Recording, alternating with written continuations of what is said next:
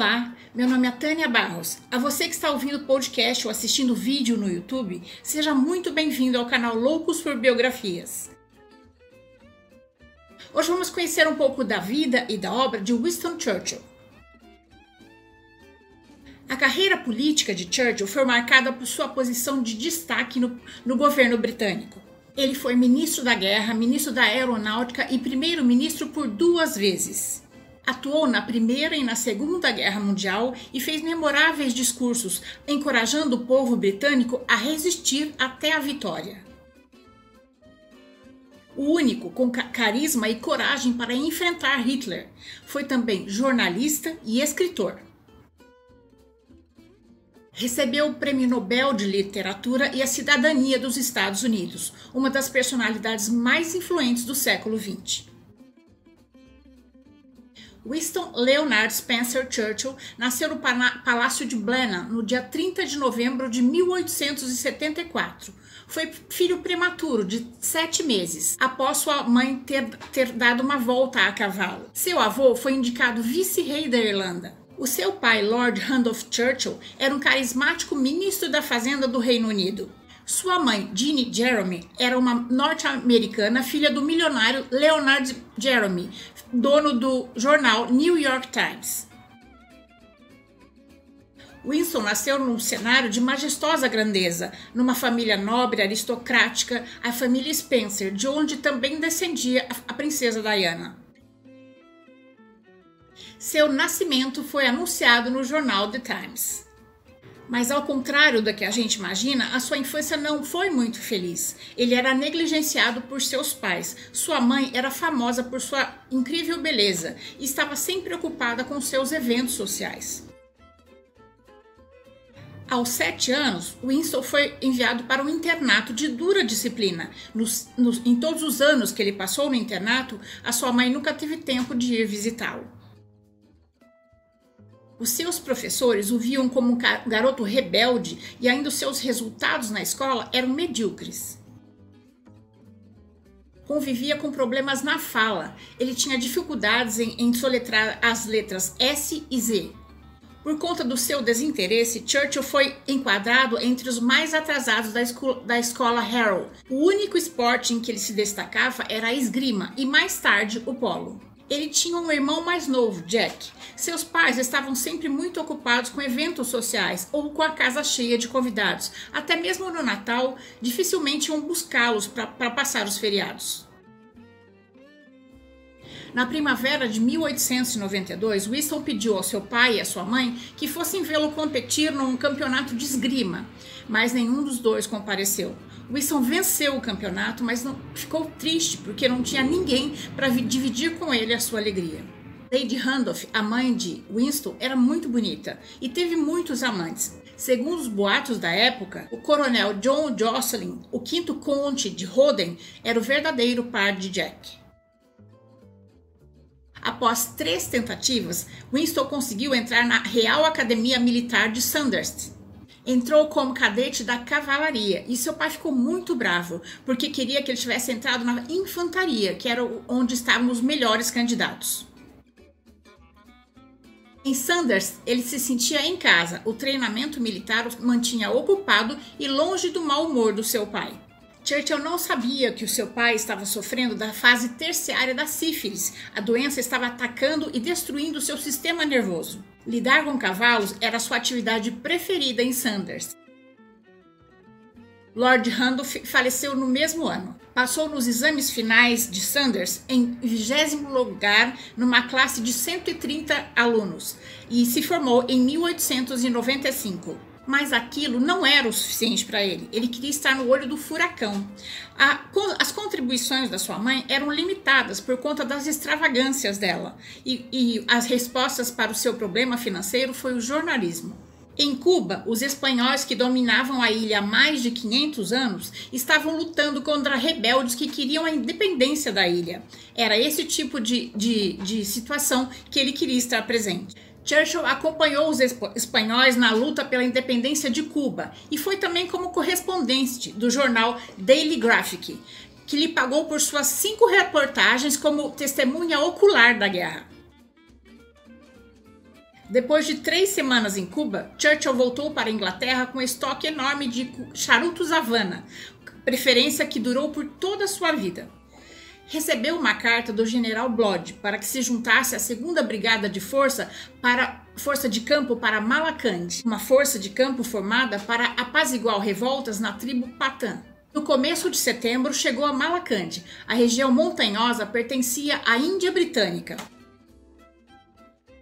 Mas as tribos afegã e afrid que moravam na fronteira eram belicosas e estavam ressentidas com a tentativa de controle do governo britânico.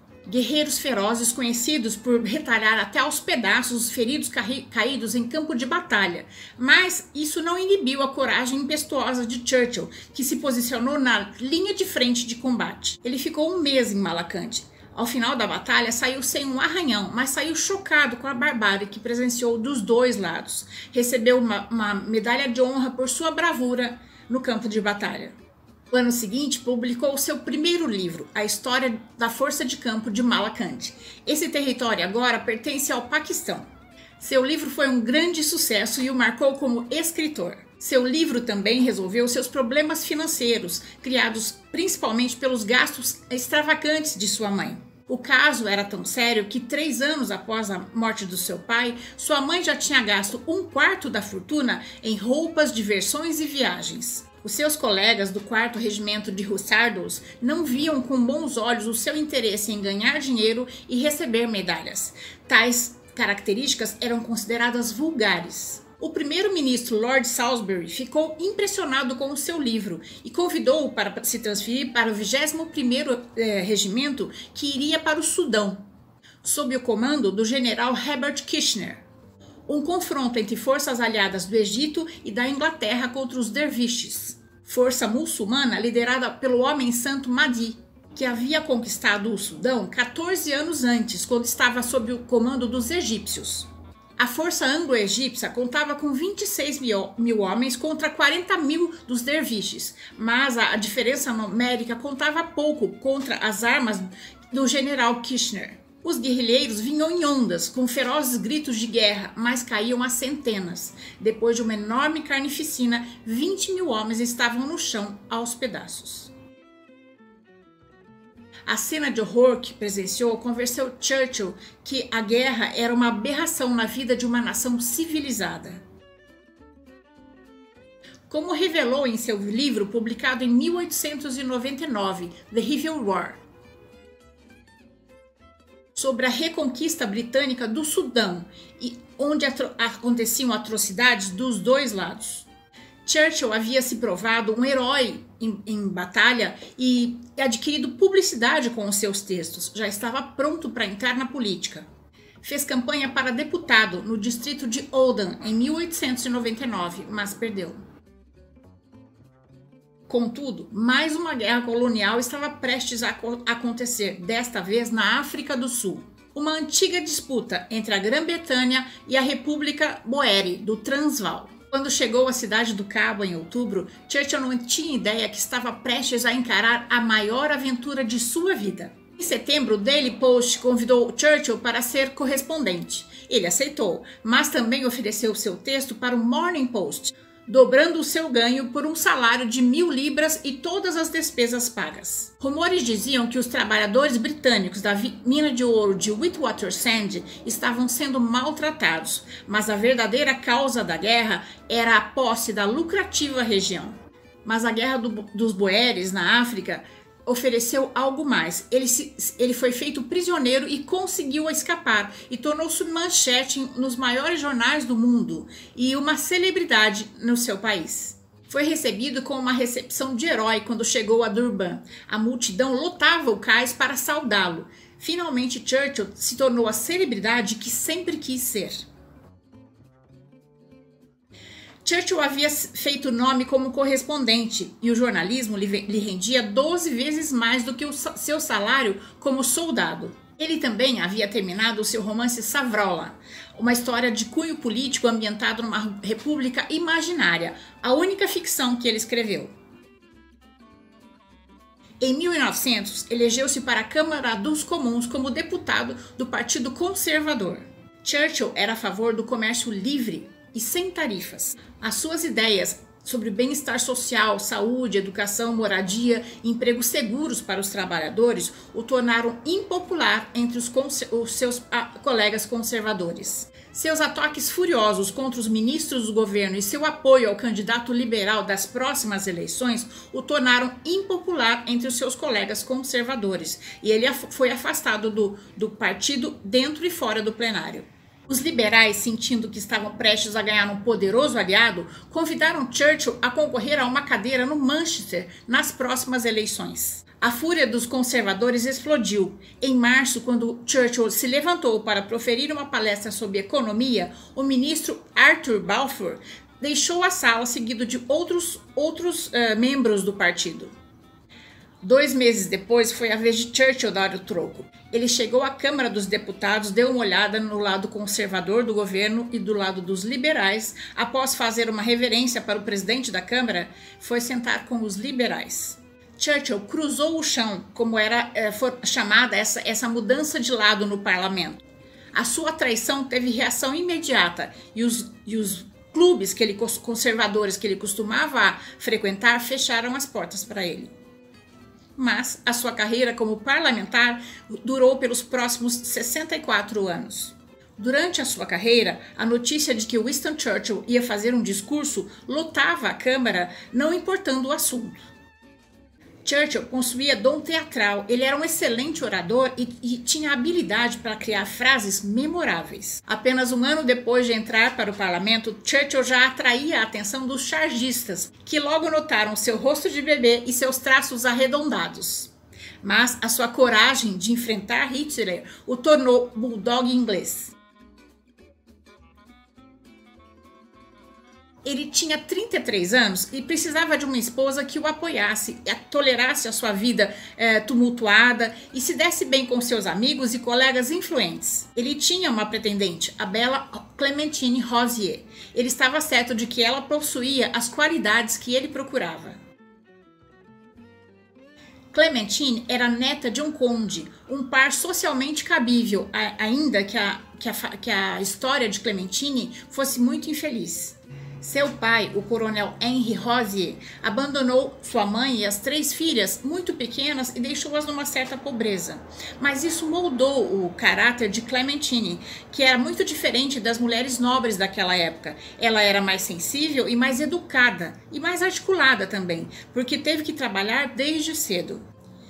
Churchill ensaiou o pedido de casamento durante dois dias, mas se não fosse o empurrãozinho do seu primo, ele não teria tido coragem. Churchill e Clementine se casaram no dia 12 de setembro de 1908, em Westminster, numa cerimônia digna da realeza, onde compareceram 1.500 convidados. Como presente de casamento, o rei Edward deu a Churchill uma bengala com o topo de ouro, que ele usou pelo resto da vida. Churchill disse: Me casei e fui feliz para sempre. O casamento deles durou 56 anos. Clementine e Winston eram almas gêmeas que permaneceram sempre unidas, chamando-se chamando de nomes carinhosos como Senhor Porquinho e Senhora Gatinha. Juntos tiveram cinco filhos: Diana, Randolph, Sarah, Marigoy e Mary.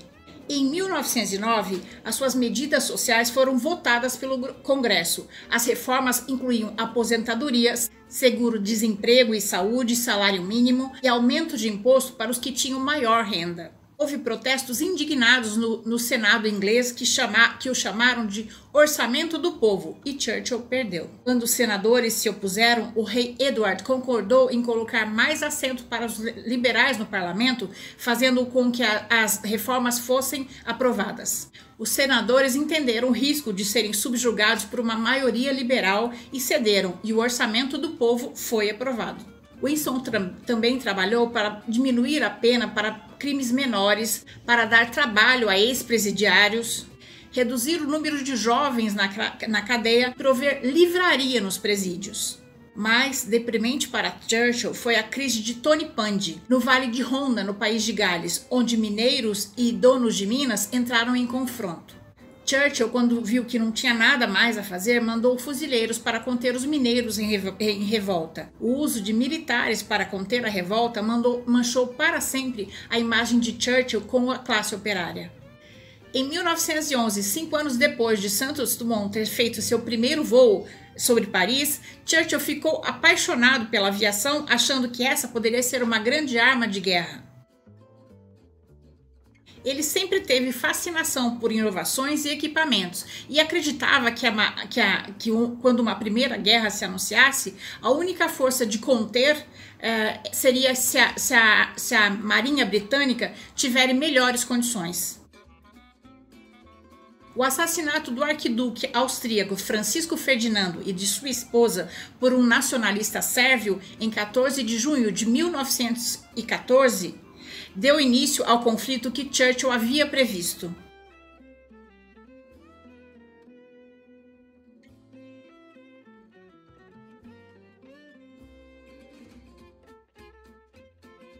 A Inglaterra de declarou guerra à Alemanha em agosto e outros países eh, tomaram a mesma medida em novembro. Os aliados Inglaterra, França e Rússia enfrentaram a, as potências centrais. Alemanha, Áustria-Hungria e o Império Otomano. No mar, a Marinha teve sua primeira vitória em 28 de agosto, quando afundou três cruzeiros alemães no Mar do Norte. Atacar o Império Turco-Otomano parecia uma ótima ideia. Churchill desenvolveu planos para destruir fortes ao longo do Estreito de Dardanelo. Uma força conjunta com 15 navios entre França e Inglaterra atacou o Império Otomano em 15 de fevereiro de 1915. Mas algo deu errado. As tropas turcas tinham colocado minas no mar ao longo do litoral de Dardanelos e conseguiram destruir nove navios. As investidas na península de Galípoli, na mesma região, em, em abril, também foram um desastre. No final de 1915, as forças aliadas foram obrigadas a admitir a derrota. Mais da metade dos contingentes dos aliados cerca de 252 mil homens foram mortos ou feridos. A perda de tantas vidas e nenhum ganho ou glória teve profunda influência na opinião pública. Nomes como Dardanelos e Galípolis se tornaram sinônimos de selvageria e desperdício de guerra. Entre 1915 e 1916, Winston Churchill foi fortemente repreendido pelo seu custoso fracasso, que lhe rendeu o apelido de açougueiro de Galípoli. Foi demitido do cargo como primeiro lord do, do almirantado e ficou sem cargo e sem prestígio durante 10 anos. Foi para o campo com a sua família, para esfriar a cabeça e começou a pintar. Esse foi um passatempo que ele, que ele usou durante toda a sua vida. Em outubro, foi para a frente de guerra em Flandres, onde vivenciou o terror da guerra de trincheiras. A vívida imaginação o fez pensar como os soldados poderiam ir além das trincheiras sem serem feitos em pedaços pela artilharia alemã. Pensou num grande escudo de metal movido por rodas de um trator, equipado com um lança-chamas e duas ou três metralhadoras Maxim. Os ingleses usaram os tanques de guerra pela primeira vez na Batalha de Somme, que durou cinco meses. As finanças de Churchill eram minadas por suas extravagâncias. Ele consumia regularmente uh, charutos Havana, uh, comia ostras e, e, e tomava champanhe em todas as refeições. Kirchner, já morto por sua indecisão e negligência, deixou o cargo de primeiro-ministro e foi substituído por David Lloyd George a situação foi salva por um ato de magnanimidade do Dr. Christopher Addison, ministro de munições. A sua admiração por Churchill era tão grande que ele se demitiu do seu cargo para que Churchill pudesse substituí-lo. O seu carisma era sua maior arma e explicava muito da lealdade que ele inspirava. No seu novo cargo, ele enfrentou todos os desafios com muito prazer. Após a Revolução Comunista Bolchevique de 1917, Churchill foi voz ativa na Europa contra a expansão do comunismo. A sua aversão ao comunismo durou a vida toda. A Primeira Guerra Mundial terminou com o armistício assinado no dia 11 de novembro de 1918, com um saldo de 750 mil mortos.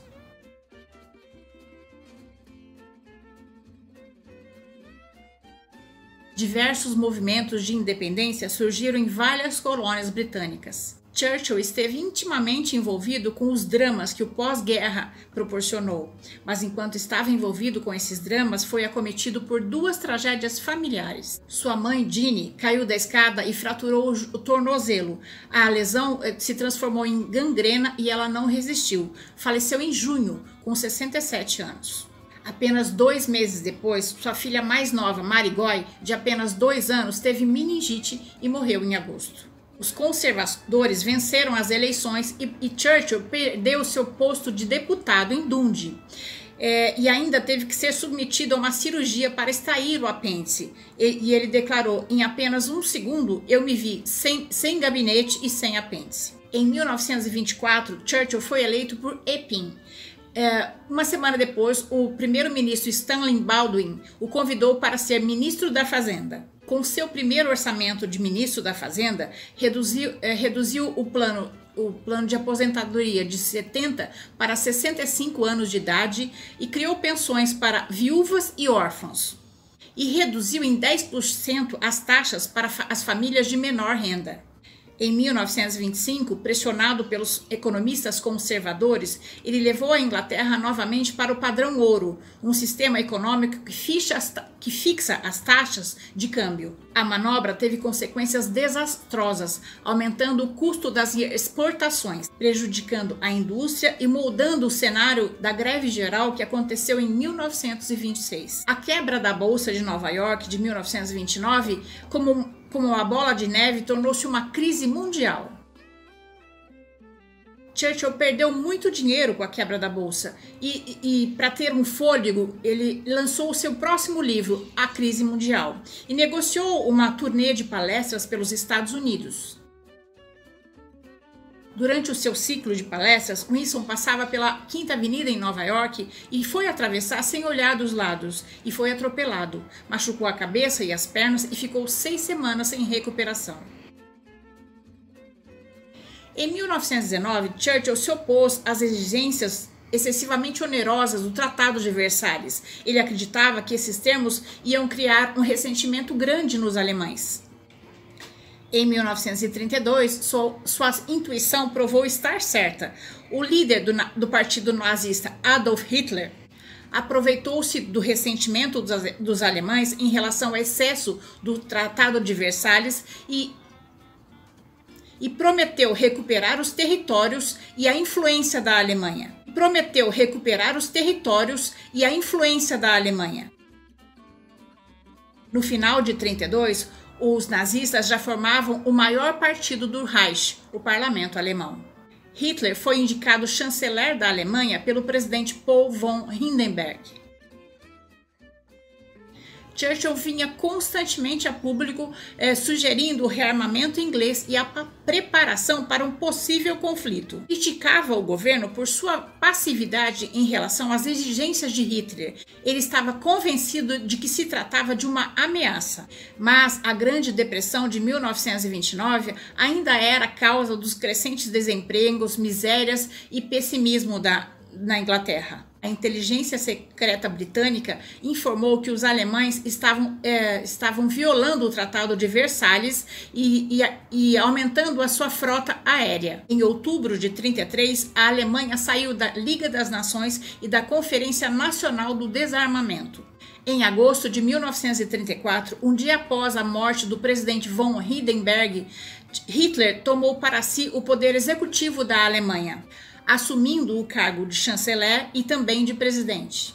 Em março de 1935, Hitler repudiou as cláusulas do Tratado de Versalhes e informou ao mundo que a Alemanha estava se militarizando. Churchill continuava sua campanha para impressionar o parlamento, não só porque Hitler estava se preparando para uma guerra, mas também sobre a perseguição que os nazistas faziam sobre os judeus, homossexuais, eh, ciganos, o que essas minorias sofriam na, nas mãos dos nazistas. Em março de 36, os alemães ocuparam a Renânia, uma região entre a França e a Alemanha que tinha sido desmilitarizada. Winston se meteu em nova polêmica quando apoiou o príncipe Edward a que abdicou da coroa para se casar com a norte-americana divorciada Wallis Simpsons. Em março de 38, com o Anschluss, Hitler integrou a Áustria à Alemanha, ato proibido pelo Tratado de Versalhes. Depois de três meses, Hitler pressionou a Polônia, exigindo os dois territórios perdidos durante a Primeira Guerra, a cidade de Danzig e o corredor polonês. Em agosto de 1939, para a consternação do resto do mundo, a Alemanha nazista e, e, a, e a, Rússia comunista de, de Stalin assinaram um acordo mútuo de não agressão. Em setembro de 39, a Alemanha invadiu a Polônia, um ataque incessante e constante, e a Polônia foi vencida. A França e a Inglaterra declararam guerra à Alemanha. No mesmo dia, Chamberlain ofereceu um posto no governo ao Winston como primeiro Lorde do Almirantado. Em seu discurso diante dos comuns, proferiu uma frase que se tornaria famosa: Nada tenho a oferecer senão sangue e suor, trabalho e lágrima. Com sua brilhante oratória, Churchill manteve a coesão do povo britânico. Aqui termina a primeira parte da biografia de Winston Churchill. No próximo sábado, sábado estarei postando a segunda parte dessa história. Se você gostou, deixe seu joinha, conheça as outras histórias do canal e se inscreva para conhecer as próximas histórias. O canal Loucos por Biografias traz novas histórias toda semana, em áudio nos podcasts e em vídeos no YouTube. Clique no sininho para ser avisado das próximas histórias. Até mais!